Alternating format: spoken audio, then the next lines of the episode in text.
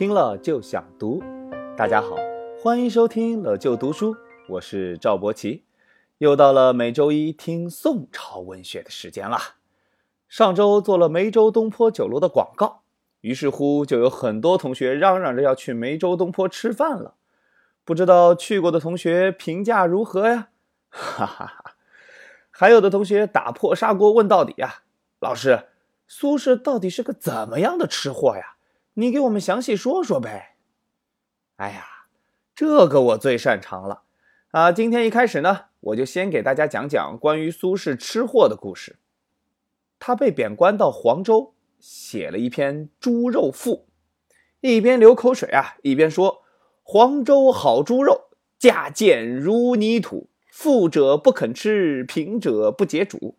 炖肉开始喽。”后来苏轼患了红眼病，医生告诉他不要吃辛辣，少吃油腻，尤其是肉。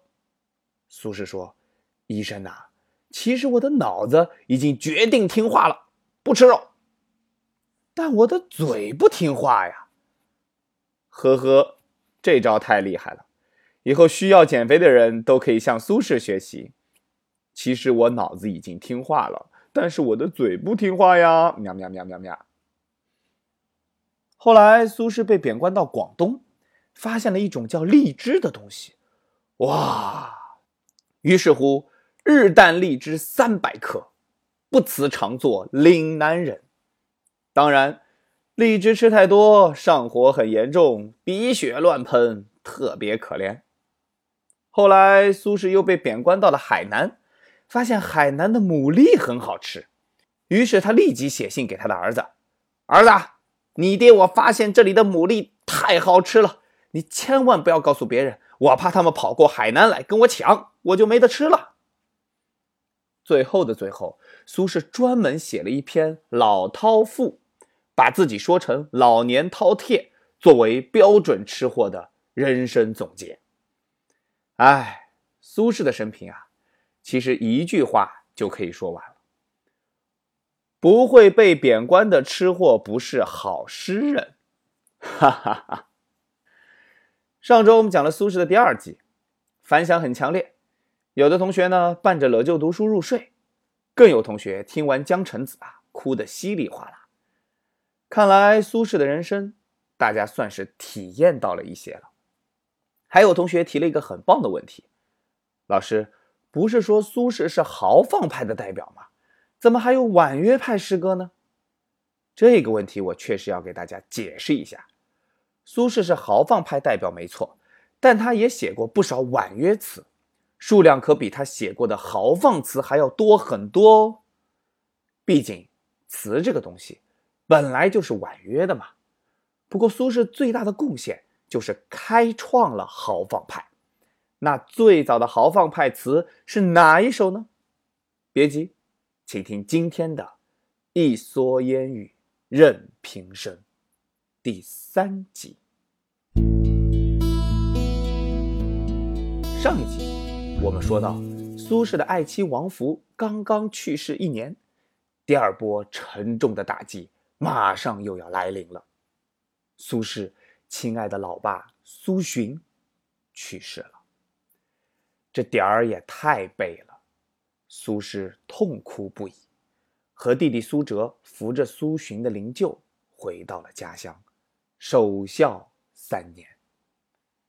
三年过后，苏轼。重回朝廷，可是朝中局势已经与三年前完全不同了。就在那年，发生了中国历史上最著名的改革——王安石变法。虽然王安石变法非常伟大，有很多先进之处，但是苏轼一向主张循序渐进的改革，不喜欢王安石这种狂风暴雨式的变法。因此，他提了很多反对意见，这下可就麻烦了。王安石要变法，宋神宗也很支持，但苏轼这个愣头青马上跳出来反对，这可把大家惹毛了。这些改革派心眼儿也不大，就老给苏轼小鞋穿。于是乎，苏轼很快就在朝廷里混不下去了。没办法，苏轼也很识相，跟宋神宗申请离开京城，去外地做官吧。于是，就有了接下来八年多的地方官之路了。第一站，杭州通判，也就是杭州市副市长。刚到杭州，苏轼就被这西湖的美景深深的吸引了。哇，太美了！听到这儿，大家是不是又想起了两个月前讲的刘永了？刘永也被这杭州美景深深吸引，写了一首什么来着？对了，《望海潮》。东南形胜，三吴都会，钱塘自古繁华。结果最后引来了金国大兵，宋朝被打得屁滚尿流。苏轼呢？步了前辈的后尘，写了一首传颂千古的《饮湖上初晴后雨》。水光潋滟晴方好，山色空蒙雨亦奇。欲把西湖比西子，淡妆浓抹总相宜。西湖啊，就像这西施那样美丽。不管是晴空万里，还是细密小雨，西湖都是苏轼心目中的。女神呐！苏轼在杭州任上三年，不过和杭州的缘分未尽。后来五十多岁的苏轼爷爷再一次回到了他魂牵梦绕的杭州，结果那时候西湖竟然不再美丽。What？这是怎么回事啊？其实道理很简单，很多大型湖泊都遇到过这些问题。这第一个呢，西湖水面上。种了大量的水生植物，繁衍的过多，把水面都遮起来了。而如果湖面上水生植物过多的话，遮住了阳光，不利于水下生物的生长，那鱼儿都要缺氧了。最后那些小鱼都死在水底了。那怎么办？这第二个呢？西湖底下的淤泥太多，把水道呢都给堵住了，水都发臭了。苏轼当时就感慨。再过二十年，再这么下去，西湖将不复存在了，会成为臭湖的。本来好好的西施，过二十年就要变成东施了，这是苏轼绝对忍不了的。于是乎，苏轼市长带头，撸起袖子开干。首先要干什么呢？这第一条啊，要疏通西湖的湖底。你说起来好像很容易，开个挖掘机。把湖底挖了，可是宋代没有这么高级的玩意儿啊！这事在古代做起来非常困难，工程量特别大，而且治理西湖还有个必须要解决的难题，就是处理西湖底下那些挖出来的淤泥。这些东西往哪儿堆去呀？苏轼调查研究，实地考察，想出一个绝招。他用这些挖出来的泥土呢？在西湖的西侧修了一座长八百八十丈、宽五丈的长堤，沟通南北。这一招非常绝呀，两全其美啊！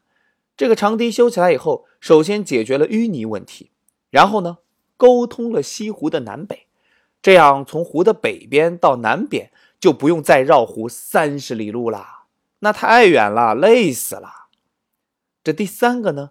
作为苏轼来讲，修一个灰头土脸的长堤远远不够，他得在这个长堤上点缀一些美观的景物。于是他在这个长堤上修了六座桥，还修了九座亭台。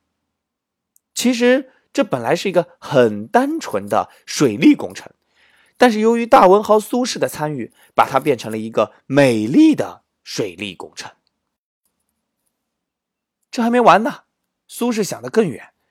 现在西湖算是疏通了，水草都除去了，可是回头又长出来了，怎么办啊？这个问题啊很重要。水草最容易在靠近河滩湖岸的地方生长，于是他把靠近河滩湖岸的地方全部都出租了，租给农民种菱角。为什么只种菱角呢？啊？因为种菱角的前提是必须把杂七杂八的水草全部都除干净，这个菱角呢才能有效的生长。苏轼这个市长做的不赖，他的每一项举措都兼具功能和审美。后来，杭州的老百姓为了纪念苏轼的功劳，就把那个长堤叫做苏公堤，简称苏堤。他与西湖北面白居易修的白堤，成为了西湖中最为著名的人文景观。后来，他还在湖的中心地带划了一个三角形的区域，在三角形的三个尖端盖了三座小石塔。这三座小石塔后来就演变成了西湖十景当中的三潭印月。我要是在这里问大家，三潭印月见过没？绝大多数同学都会回复我：“老师，没去过杭州，没见过。”我再问一遍，真的没见过吗？那大家也太不关心生活了。打开你爸妈的钱包，找出一张一块钱，背后印着什么？是的，就是三潭印月。西湖的十景当中，至少有两景是苏轼水利工程的副产品，一个是苏堤春晓，一个就是三潭印月。再说回苏轼三十来岁的时候。刚才说的第一站呢是杭州市副市长，紧接着第二站呢是密州市长。那密州市长工作做得怎么样呢？历史上记载的不多，但是在密州可以看出苏轼是有些郁闷的。相比杭州这样的大都市，密州确实太落后了。所以乍一听是副市长变成了市长，貌似升官了，其实不然。但这种不得志的做官生涯，倒是使苏轼留下了非常多的经典诗词作品，比如说上周讲的那首感情极为真挚的《江城子·十年生死两茫茫》，比如上几周窦鑫老师努力洗脸给大家倾情演绎的《水调歌头·明月几时有》，这两首都是苏轼最最优秀的婉约派代表作品，都是在。密州写下的，不过没完呢。正是在这密州市长的任上，苏轼还写下了一首自己颇为得意的豪放派佳作《江城子·密州初恋》。老夫聊发少年狂，左牵黄，右擎苍，锦帽貂裘，千骑卷平冈。为报倾城随太守，亲射虎，看孙郎。酒酣胸胆尚开张，鬓微霜，又何妨？持节云中，何日遣风堂？会挽雕弓如满月，西北望，射天狼。我姑且抒发一下。少年的壮志豪情，左手牵着黄犬，右臂擎着苍鹰，头戴华美的帽子，身着貂皮的军装，带着上千骑的随从，疾风般席卷平坦的山冈。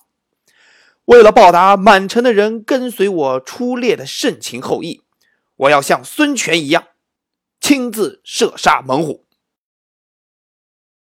我畅饮美酒，心胸开阔，胆气更为豪壮。虽然两鬓微白，但这又何妨啊？什么时候皇帝会派人下来，就像汉文帝派遣冯唐去云中赦免魏尚的罪那样信任我呢？我将使尽所有力气，拉满雕弓，瞄准西北，射向西夏的军队。这首词很有可能是苏轼写的第一首豪放词，苏轼也因此词有别于柳永风味而颇为得意。大家读来感觉如何？听惯了温柔细腻的婉约词，来这么一首苍劲有力的豪放词，是不是顿时感觉神清气爽、心情舒畅？别人郁郁不得志的时候，都是发发牢骚、扭扭捏捏的。只有苏轼壮志难酬，如此豪迈，这种豪气，谁人不爱？后来的第三站是徐州市长，第四站是湖州市长，每一任任上都是政绩卓著。可谁都想不到，就在这湖州市长的任上，大难即将从天而降。今天的一蓑烟雨任平生第三集就到这里了，感谢大家收听了就读书。如果你喜欢我们的节目，请分享给更多的朋友，让他们听到。请关注本文公众号，更多干货课、真题资料等内容，请扫下方二维码。下个周一，我们不见不散。